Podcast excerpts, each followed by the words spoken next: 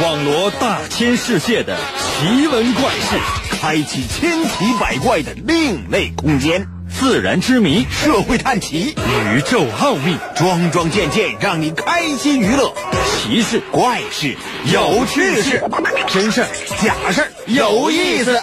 天下之大，无奇不有，信与不信，全在你一念之间。信不信？有你。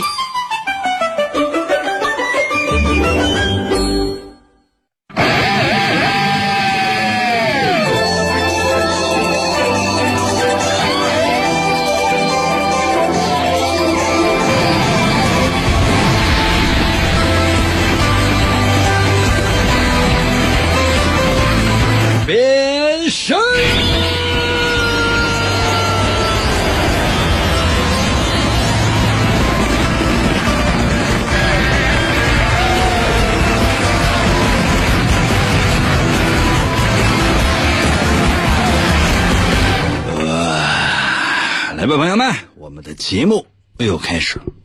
时间呢，总是觉得过得特别的快，一转眼的时间，你们有没有发现呢？就到了周末了，感觉呢这一周还没有过够呢，然后呢这一周就过去了。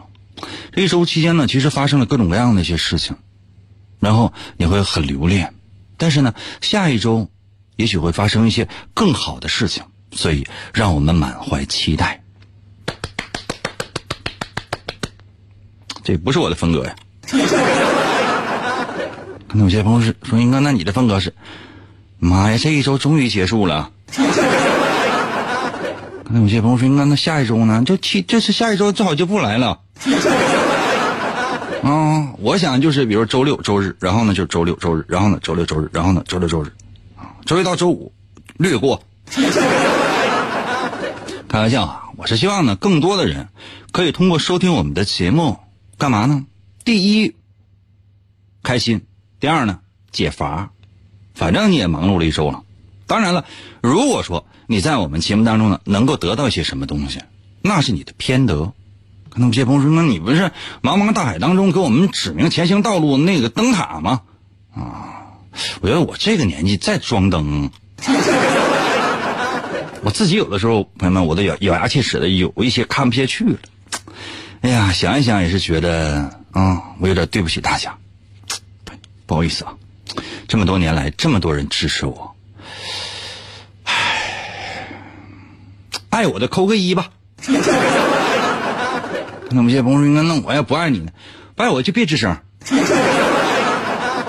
这样的话，我看到了所有就都是一，我内心深处我就充满了满足感，好吗？爱我的给我扣个一。想参与我们的节目的话，两种方式啊。如果你只能收听的话，就在我的微信留言。如果来寻找我的微信呢，你可以去百度去搜王银的微信啊，王银的微信，姓王的王，《三国演义》的演，去掉左边三点水，剩下的右半边那个字就念银，唐银，唐伯虎的银。那如果要是真是，就是说又想收听又想收看我们的节目的话呢，某音某手搜一下我的名字，万一找到的话呢，偏得。可能有些朋友说，那我搜了我找不到啊，不信。来了啊！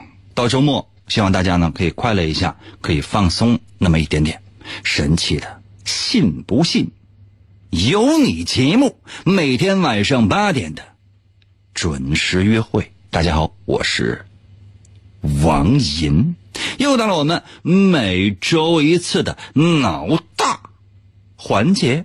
每到这个环节啊，所有人放松，放松一下哈。没有各种各样的那些，呃，特别闹心的事儿去烦扰你，没有那些，呃，特别多的难题呢，会让你去绞尽脑汁用不着。我出的所有的那些题目都是为了逗你玩，都是小学一年级以下的。但凡有一道题说，哎，英哥，这不对啊，这小学一年级下学期的哈，那也是被逼的。请你放心，绝对都是幼儿园小班、中班和大班的题。我一咬牙，真像是哪天出一个小学一年级下学期的题，那只能证明一件事情：我被你们给气懵了。说不好听，我要真是拿不出来一点稍微难一点的题，那你们还以为我没上过小学二年级呢。做多啊，来，随时随地参与到我们的节目当中来，准备好没？请听今天的第一题。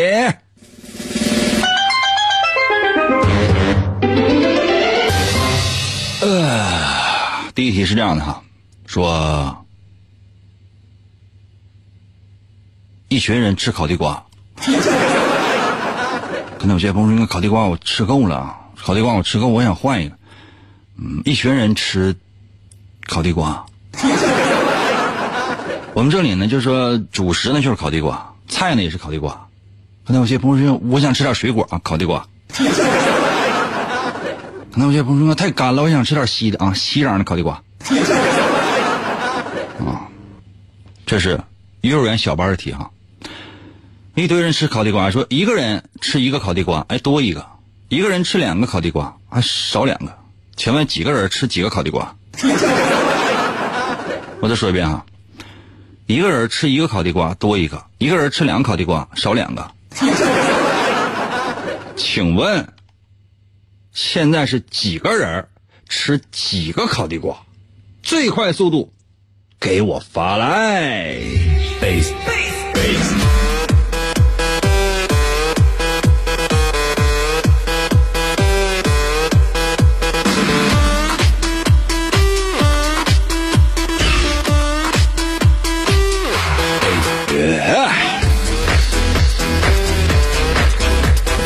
微信平台刷新一下啊！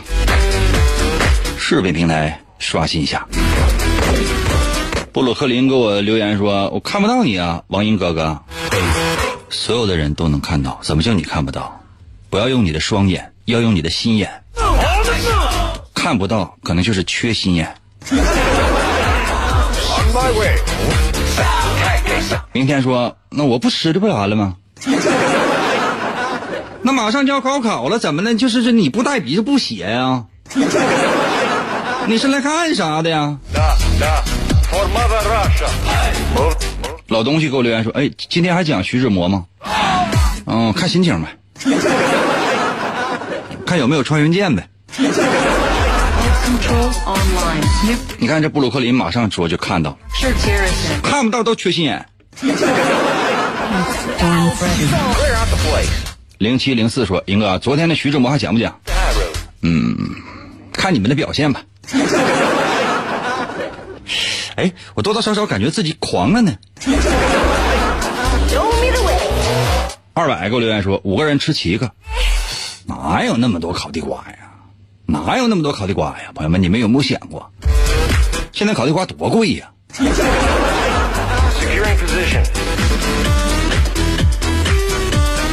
笑一下，在我的微信留言说：“不讲这个渣男徐了吗？看你们表现呗。”哎，朋友们，我就说个题外话，我说个题外话啊，就是说，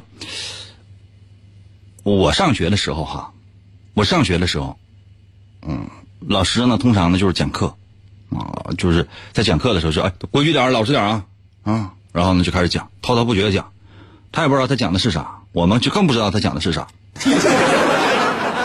然后呢，就这个时间呢就过去了，过完了之后呢，然后你你也不知道发生了啥，考试的时候你就就发现你也什么也不知道，就是就是整个人这都犯了傻。如果有一天哈，我当时我的梦想是什么呢？就是如果老师站在讲台上，跟同学们说：“同学们，我来了。”底下掌声连成一片。为什么欢迎这个老师来？老师讲什么都不重要，首先老师得来，这是其一。其二是什么？老师来了，说：“同学们，今天我不想讲课，我想咳嗽一会儿。”同学们不干，掌声雷动，那一个一个欢呼雀跃。老师讲讲吧，求你，老师讲讲吧。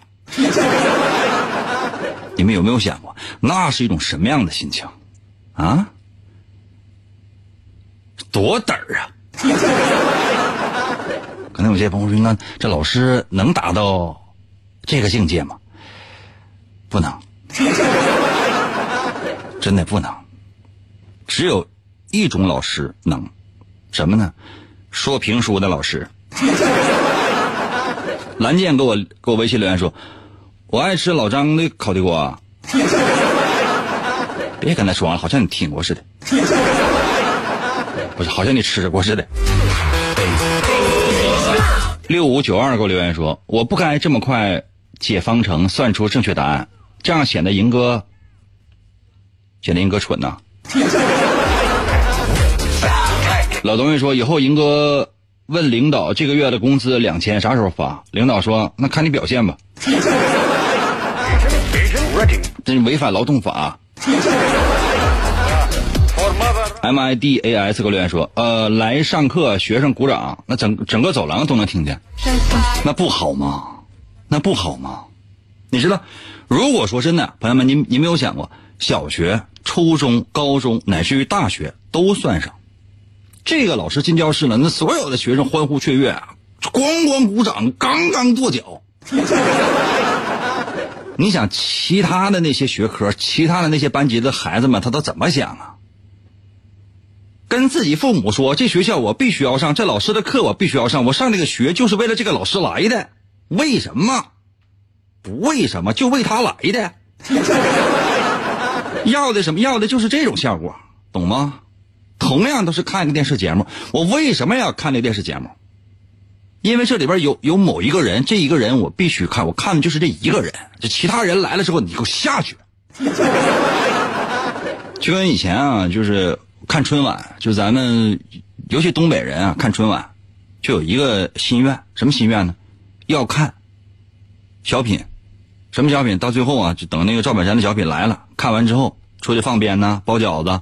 就这小品没演完，你不会放鞭，也不会包饺子。后来呢？你看，后来这个本山大叔就不怎么上春晚了嘛。啊，我春晚我就一眼没看过。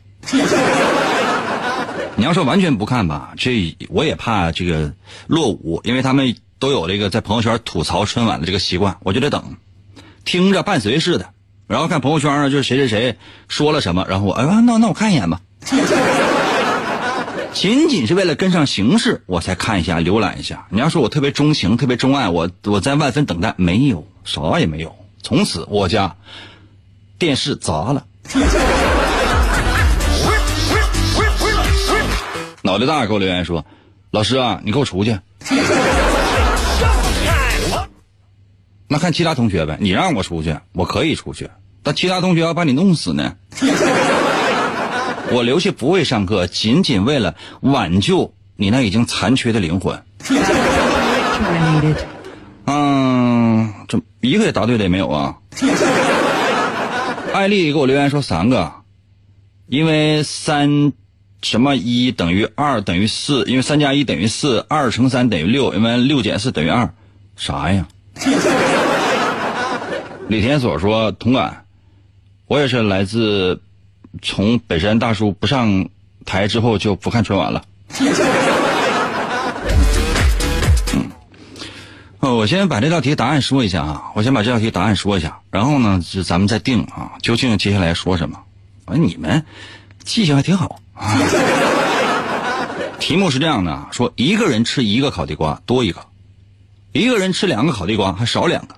那么请问几个人吃几个地瓜？你要想想啊。赢哥那么长给我留言说：这么冷的天，老张怎么还卖地瓜呢？烤地瓜热乎的，那不就是得等天凉了然后卖吗？那你的意思是啥呀？你的意思是说等吗？等说这三伏天时候卖吗？三伏天不是卖冰西瓜和冰棍吗？雪糕。我原来就是卖雪糕的，就这规矩我都不懂的话，你想我怎么生存过来的？杨哥我在微信留言说，是三个人吃四个烤地瓜吗？对，这个就是正确答案。为什么呢？就是说，你想。一个人吃一个烤地瓜，多出来一个；三个人，四个烤地瓜；一个人吃一个，三个人吃几个？吃仨，多出来一个，对吧？一个人吃俩呢，还少俩；一个人吃俩，总共三个人吗？头两个人一人吃俩，四个没了。第第三个人没吃着，搁那哭呢。哎，我就是少俩，对吧？这题结束了。绿给我留言说：“本山退了以后，确实是对春晚失去了期待，而且以前十二点放鞭炮噼里啪啦的，现在十点多稀拉就没声了。嗯，今年过年你看吧，嗯，估计更得稀拉。”好了，朋友们，接下来的时间呢，又到了我们休息的环节了。我们要休息一下，马上回来。在在在这期间啊，嗯，很多人给我发微信说让我继续讲那个有关于渣男徐志摩的一些事儿，但是，哎呀，这个想一想也是觉得就很奇怪，就是说很多人呢昨天被并没有听到这个上集，然后你冷不丁你就讲下集的话，我怕还有很多人呢，就是说有点接受不了，因为他毕竟他没有连续听。这样的话，他内心深处可能会接受不了。咱们呢，还是一会儿呢，来做一个，就现在吧，也做一个统计。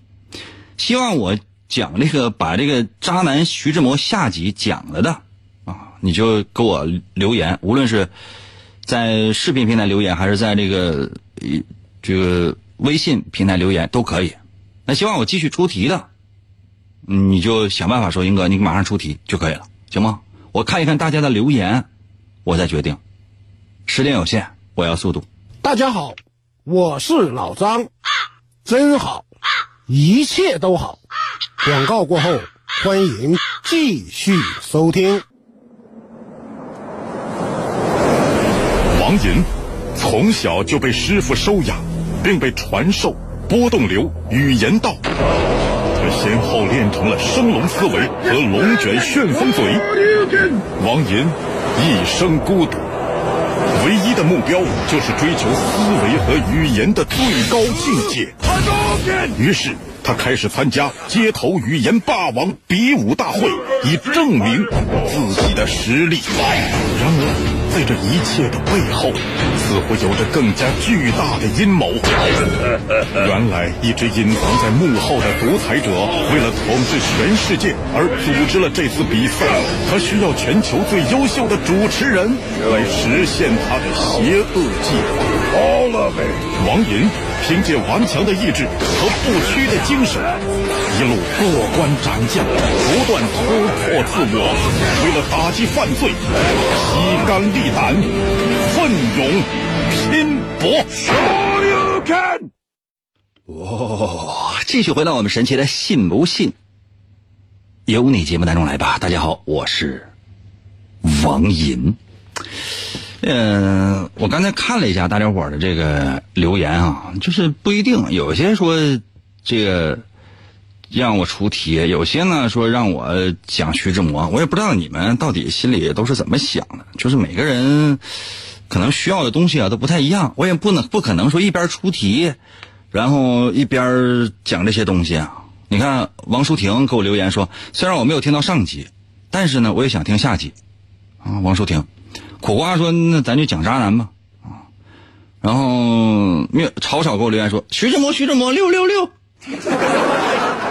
唯一还给我留言这是直播吗？哎呀，刚刚好给我留言说讲渣男吧，这电视剧还得看全集。卡多给我留言说你能不能讲讲波波老师和波波姐的故事？你们这老奥给我留言说我还是爱听徐志摩。”你看，就是很多人呢，这都平时都不吱声的，不怎么给我发微信的，也不怎么在我视频留言的。现在呢，就都给我这个，这样呢，我再给大伙儿最后三十秒的时间。同意我讲渣男徐志摩的啊，扣一；希望呢出题的扣二。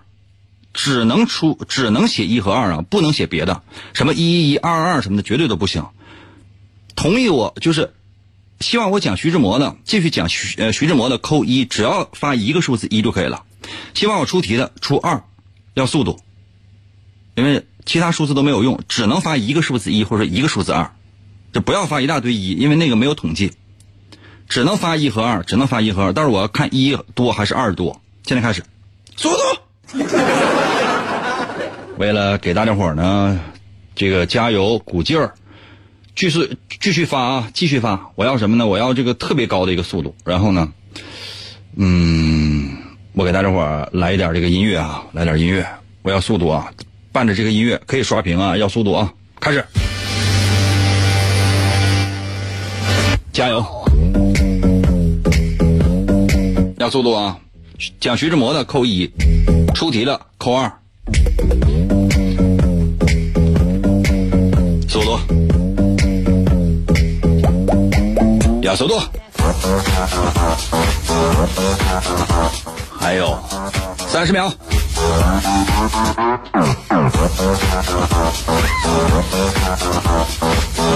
谢谢胖胖。Let's go. 一直到节目结束啊，快！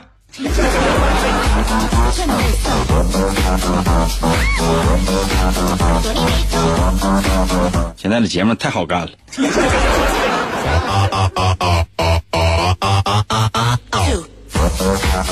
哎这个微信呢几乎在我微信平台几乎统一全是一一个二都没有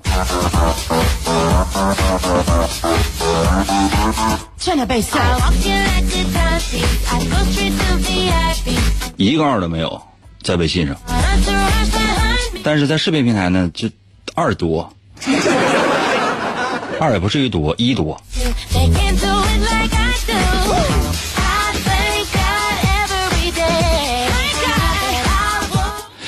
也不是不能讲徐志摩，那徐这徐志摩上回讲到哪儿了？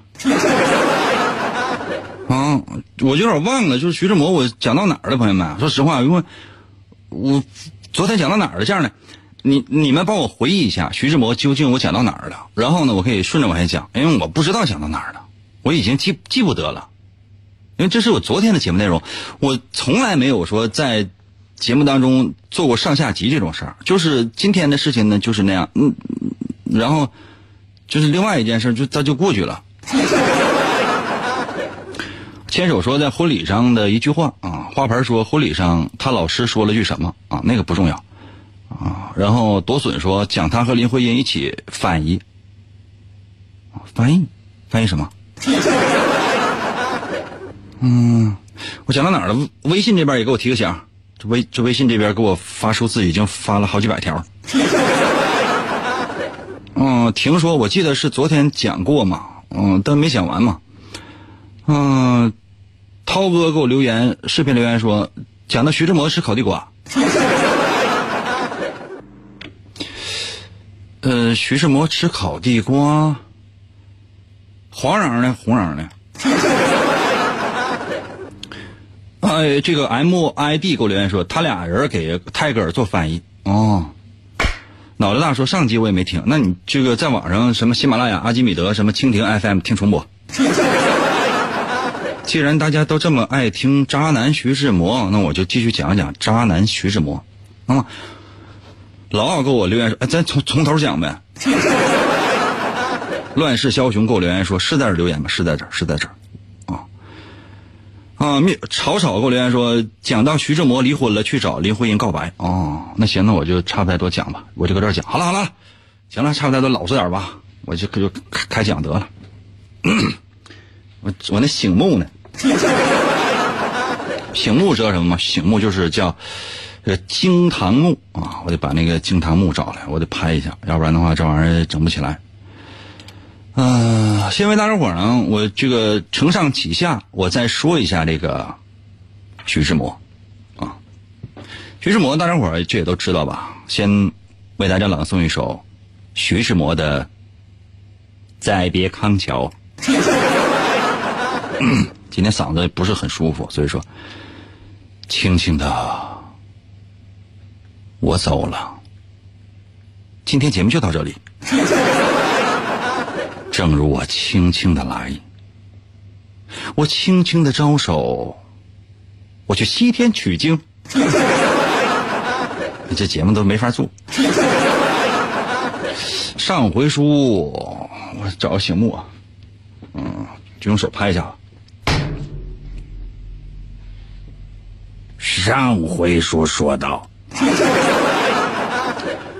徐志摩呀，在英国读书，英国剑桥大学上学。为什么徐志摩写的那首《再别康桥》，很多人都不理解？因为最早的英国剑桥大学，它叫康桥大学，所以才有了徐志摩的那首《再别康桥》。之所以写《再别康桥》，那目的不仅仅是记录他跟林徽因之间的感情，还有呢，就是记录这段生活。再别康桥发表于一九二八年，一九二八年呢？你想他是哪年跟林徽因两个人狗扯羊皮的？一九二一年。当然，那“狗扯羊皮”这个词儿啊，说的实在不太地道，因为当时林徽因只有十六岁，而徐志摩二十四五岁了，这么大一个。刚才咱昨天咱们也都说过，林徽因管徐志摩叫叔叔。那根本他就不是一代人，差着辈儿呢。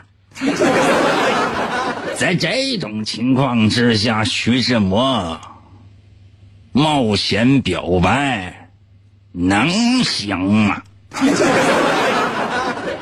没有办法呀，徐志摩啊，回国，一九二二年的时候回国。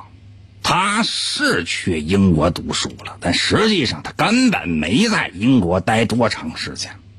一九二一年的时候，他去了英国；一九二二年的时候，就已经回来了。你想他去干什么去了？嗯，他回来要干什么？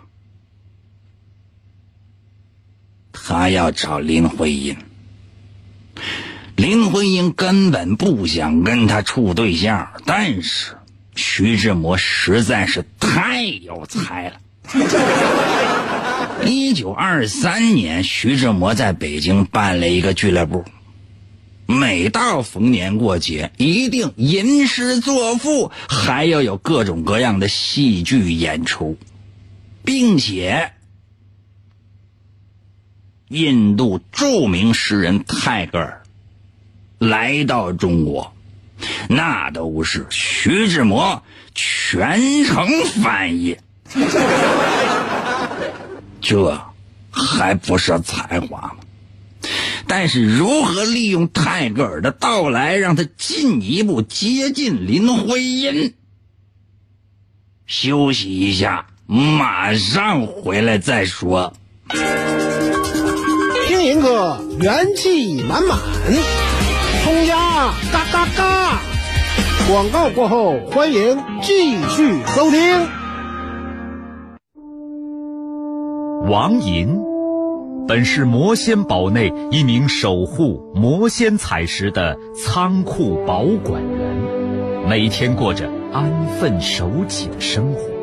谁知道安宁的生活却被意外打破，心术不正的黑魔仙竟然盗走了魔仙彩石，修炼黑魔法。达拉古拉黑魔传说，为了将功赎罪，王银奉命追寻彩石的下落，而来到声音世界。巴啦啦能量，沙罗沙罗，小魔仙全身变。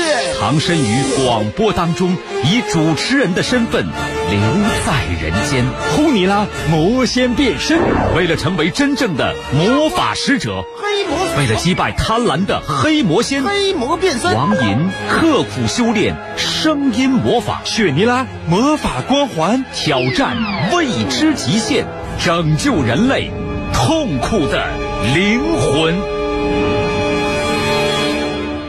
啊，来了，继续回到我们神奇的“信不信由你”节目当中来吧。大家好，我是王银。今天哪里来讲，应该是我们的脑大环节。但是呢，由于昨天呢，咱们说了一个，因为我我在节目当中从来不提什么昨天呢，什么什么今天呢，就是这个具体这个日期。嗯，但是因为在昨天就很多话没有说完，就很多事儿啊没有讲完，所以说很多人呢一直在说让我把昨天这个故事讲完。嗯，不知道能不能讲完，咱就是讲到哪儿啊是哪儿。如果说是没有讲完的话呢，那咱就是周一继续讲。那有些朋友说，那这得讲多长时间？那你看心情。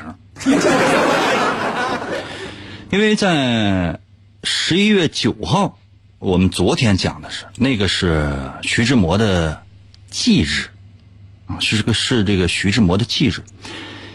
嗯、徐志摩呀、就是你们记住这个日子就可以了，具体的这个是哪年不重要啊。这个人呢已经逝去了。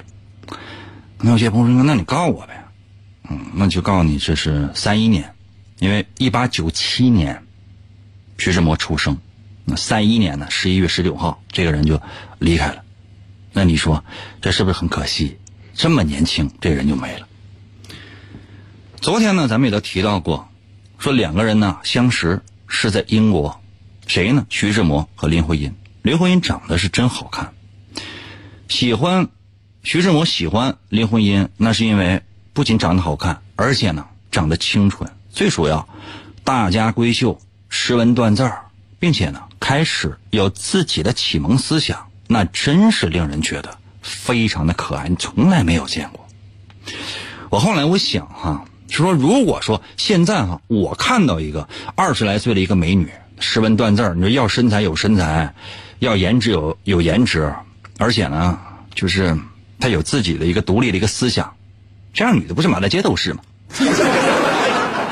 但是你想，在一九二一年的时候，你想在大马路上发现这样的女性，非常非常少了，非常非常少了，而且又是在那么特殊的环境之下。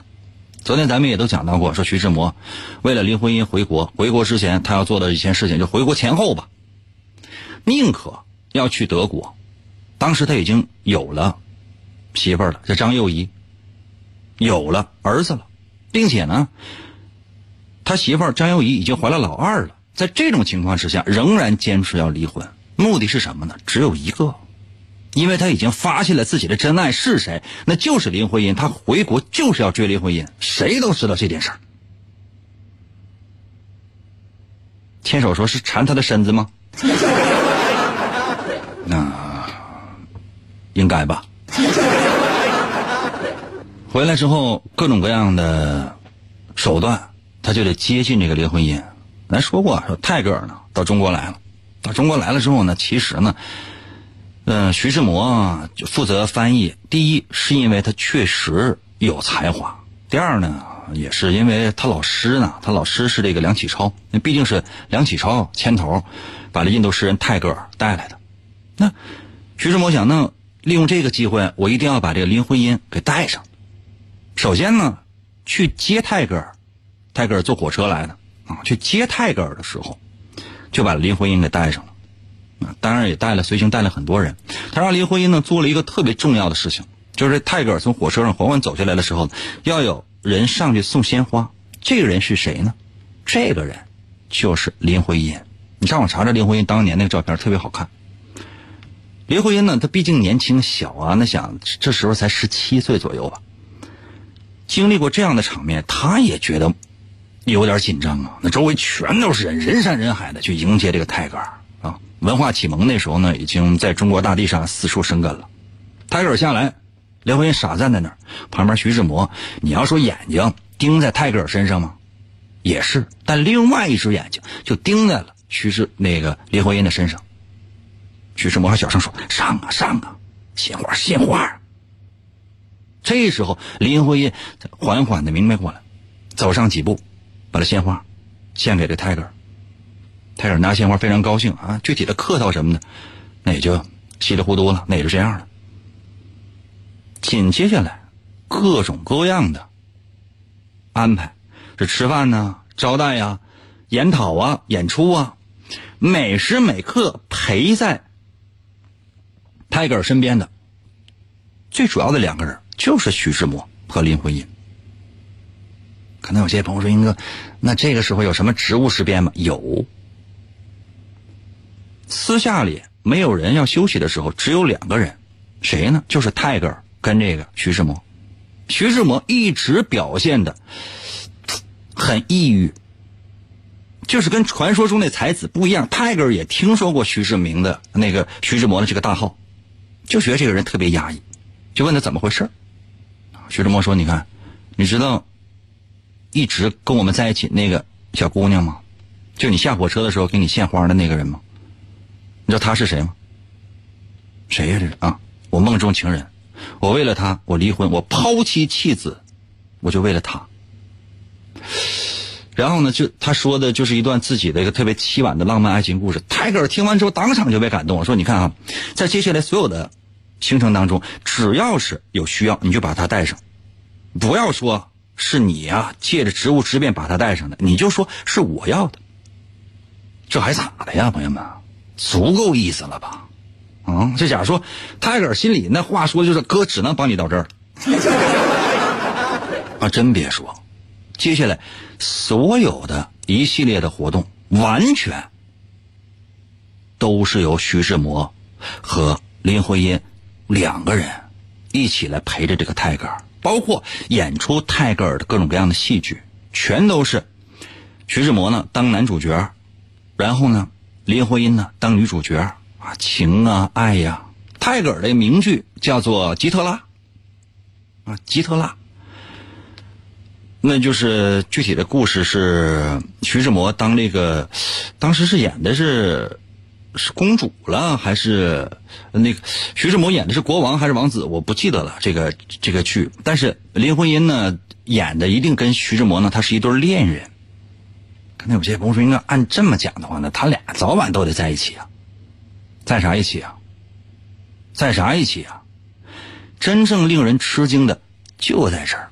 就你看网上有照片，各种各样的照片，你会看到这个泰戈尔啊，这个林徽因呐、还有徐志摩这个合影。但这个时候，林徽因是有男朋友的。她回来之后，她爸就给她撮合了一个男朋友。这个男朋友是林徽因在很小的时候就见过的一个人。当林徽因十四岁的时候，她的这个男朋友。十七岁，两个人差个两岁，也不是三岁，差两岁吧，十六岁。两个人第一次见面，谁也没吱声。这男的是谁呢？这男的是梁启超的儿子，叫做梁思成。这是咱中国呀，呃，开国初期的一个建筑大家，包括林徽因也是，啊，这都是。这算是娃娃亲吗？或者说父母之命？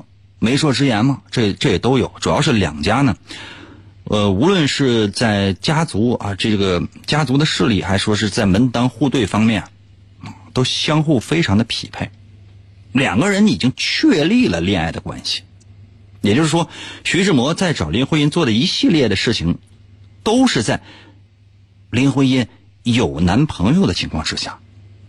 那你想哈，你的女朋友你是梁思成。这时候梁思成还没有确立自己的未来的人生目标，没有，你不知道未来干什么，只是一个好学生。啊，有的时候呢，也算是京城的一个大少爷，曾经呢跟自己家的亲戚上街飙车，完还被人给撞了，撞了腿还撞的不是特别灵便，走路的时候有时候一脚高一脚低。在这种情况之下，你想你媳妇儿就天天的，就是你你女朋友天天跟别的男的去搁外边去就那么浪，而且是在所有人的眼皮底眼皮底下浪。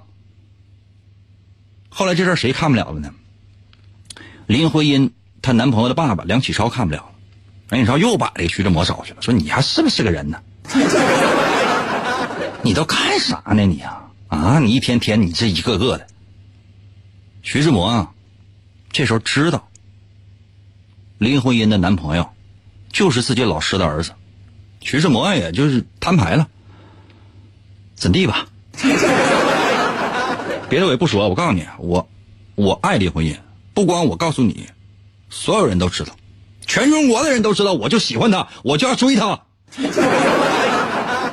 就你看咋样吧，就这事怎么样吧？你说老师跟学生之间一手栽培起来这个徐志摩的，就希望他将来能够有大出息。你要要官给你官，要钱给你钱，你要啥我都给你啥。就在这种情况之下，你说一个学生说出这样的话了，以后我怎么处啊？没法处了，这就爱咋咋地呀！就是所有人都都都知道徐志摩他就喜欢林徽因，包括林徽因的后来的这个这个男朋友梁思成。后来家里边实在是没有办法了，说是这样吧，咱惹不起啊，咱躲了，行吗？躲了，就问这个林徽因说：“那如果要是送你出国上学，你愿不愿意？”林徽因说：“那。”要实在不行的话，那咱就愿意呗，那我就去呗。然后问这梁思成，梁思成，那我他要是愿意的话，我也愿意。后来他俩去了美国读书。当时呢，这个梁思成也不知道自己未来要干什么，但是啊，林徽因说她喜欢外国那个建筑，想要去美国学习建筑。那 你说梁思成说那行，那那那我也学建筑。在这种情况之下，俩人转身走了，啊，转身走了。那应该是在一九二二年到一九二三年之间转身走了，直接去美国上学去了。俩人呢，其实到美国上学，这边就直接把这个徐志摩一个人可就扔在中国了。那一个人是就活的是非常非常孤单，非常非常寂寞呀，天天就想着。这时候泰戈尔啊还没离开中国呢，因为他到中国不是说只到这个北平，他是全国各地呢，他要走一圈儿啊，走学嘛。这一路之上，现在就只剩下徐志摩一个人陪着他了。嗯，这回他哭唧唧的，一天到晚的，就是就是沮丧个老脸。泰戈尔也知道他为啥这么沮丧，但是呢，你也没有办法去说，只能呢就是说默默的忍耐，没有办法，就是就是已经没有招了，挺着吧。那你说在这种情况之下，徐志摩是什么心情？非常非常的沮丧，真的非常非常的沮丧。咱再说那边，啊，林徽因跟梁思成两个人呢，就是刚到美国的时候呢，也是人生地疏啊，不知道应该怎么做。而且呢，梁思成非常成功的进入到了建筑系，开始学习建筑。但是林徽因不行，不是因为林徽因学习不好，而是因为当时不招收这个女建筑师，就女性对不起。你无论在哪个世界上哪个国家，就是她地位都没有那么高，就是你在我这儿不允许你学，没有办法。林徽因选择了什么？选择的是美学，啊，但是你可以不让我上这个建筑课，那我旁听行吧？这没有办法拦着。于是呢，林徽因就开始在梁思成所在所在那个班当了旁听。一年半的时间之后，全班同学所有人的知识量、所有人的水平，所有男同学加在一起捆在一起，不是林徽因的个。那你说，无论老师出什么题，到最后能答上来的就只有林徽因。后来呢，这个整个这个学年组这这几个老师啊，就商量一下说，呃，要不然就让他来，不行，这个规矩肯定不能破。最后怎么办呢？怎怎么样才能够让这林徽因完成学业呢？直接把林徽因升为这个老师的助教了。就是说你啊，我就是我们在的时候呢，你你也可以在；我们不在的时候，你就直接给这帮男同学上课就行了。啊，那就只能这样了，没有别的招儿。真厉害，真厉害。俩人就算是这么好着，但你也知道，这青年男女之间呢，经常也会发生各种各样的矛盾。有时候呢，俩人可能会因为生活上的一些琐事儿呢，就是就是叽个浪叽个浪的就拌拌嘴。按理来讲，朋友们拌拌嘴啊，这也没啥，相互呢谁也别揭谁的伤疤。梁思成这人呢比较沉稳，比较老实，也没说啥。但是林徽因熬不住了，说：“你看，就咱俩就算单独相处，都已经混成这样了，然后呢，你对我不理不睬的。”林徽因有一天生病了，梁思成就没来看，连续三天都没上学。梁思成可能也是就是心里憋口气，就没就没去看你。老爷们儿，我就是有刚。三天之后，林徽因心灰意冷。又过了几天，七天了，梁思成再去的时候，人家已经不搭理你了。是啥呀？就在这期间，林徽因做了一件事儿，什么事儿呢？写了一封信给谁？给徐志摩。很多人说他俩一点事儿都没有，说就是林徽因不可能爱这个徐志摩啊。那有没有？这具体咱不知道了。这个是不是一个手段，咱不知道。写了一封信，信上就非常简单的几个字儿，就几个字儿，说最近好吗？若好，给我报个平安。比我这个还要简单，比我说的这个话，朋友们还要简单，就是最近好吗？好的话，报个平安。信可能得十几天、二十几天才能到，到了国内了，徐志摩收到，徐志摩炸了。就相当于什么？就说一个人啊，已经离你而去了，就这个人已经不是你的了。突然之间给你写了一封信，然后呢，只写了这样简单几句话，你内心深处的你你怎么想？你就觉得疯了，这简直这这神了！我的妈呀！收到这封信那天他回家晚，到晚上十点多钟，徐志摩看到这封信，就整个人就精神了。照镜子，精神小伙儿。晚上吃的就是神经菠菜。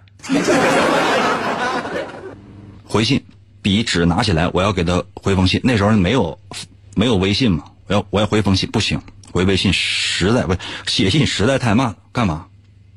打电报，半夜十二点啊要发电报，我就必须得发个电报，不发不行，我要死。但人都关门了，没办法，这一夜啥也没干，就搁那电报局门口守着。第二天早上起来，门一开，咵冲进去，直接呢发了一份电报，说我很好，你若很好，给我也报个平安。嗯，什么心情？电报咵就过去了，当然没有回信儿 为啥呢？因为这个林徽因呢跟梁思成和好了，没搭了这个茬那历史上也没有一个特别详细的记载，说这个电报是林徽因收到之后没有回，就是没有再也没有回，还是说就是这个电报是被梁思成就扣下了？这玩意儿没有人知道。啊，那你说这事儿怎么办？这也是算是一个悬案吧。那我也不能瞎编去，我说，哎，那他他偷偷藏起来了，骗了他一辈子。直到后来呢，说两个人呢，毕业之后，就梁思成跟林徽因毕业之后，两个人要干嘛呢？要游学。什么叫游学？要到整个欧洲去走一圈这也是家里边人的意见。林徽因的父亲呢是这么说的啊，梁思成的父亲梁启超呢也是这么说的，希望呢他们到欧洲去游学去。但那个时候呢，这梁启超呢身体就已经开始不好了，但是他并没有把这个事情告诉给梁思成，就是你随便玩啊，你爱咋玩怎么玩，你可以晚一点回来。后来他们去的加拿大，到加拿大的时候，两个人决定要举办婚礼。当时你知道，也是加拿大外交部的一个人啊，这个人是其实是那个梁思成家的亲戚，帮着呢就是就是个主持的这个婚礼啊。各位领导、各位各位现场、各位来宾，大家好，我是王银。没有啊，它主要就是一个见证。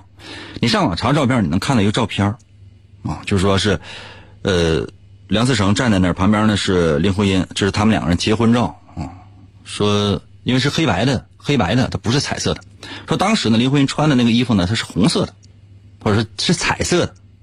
那婚纱呢，就看起来特别奇怪，它不是那种西式的那个白色的婚纱，同时呢，它也不是咱中国传统这个盖头。说这个，呃，婚纱或者说结婚这衣服是怎么来的呢？其实是林徽因自己设计的。为什么这么设计？她觉得这么挺得劲儿。你现在看起来，说实话，我以我的审美看起来有那么一点点古怪啊，但是两个人就算是好在一起了。从来之前没有发生过任何的关系啊，没有做过越轨的事儿。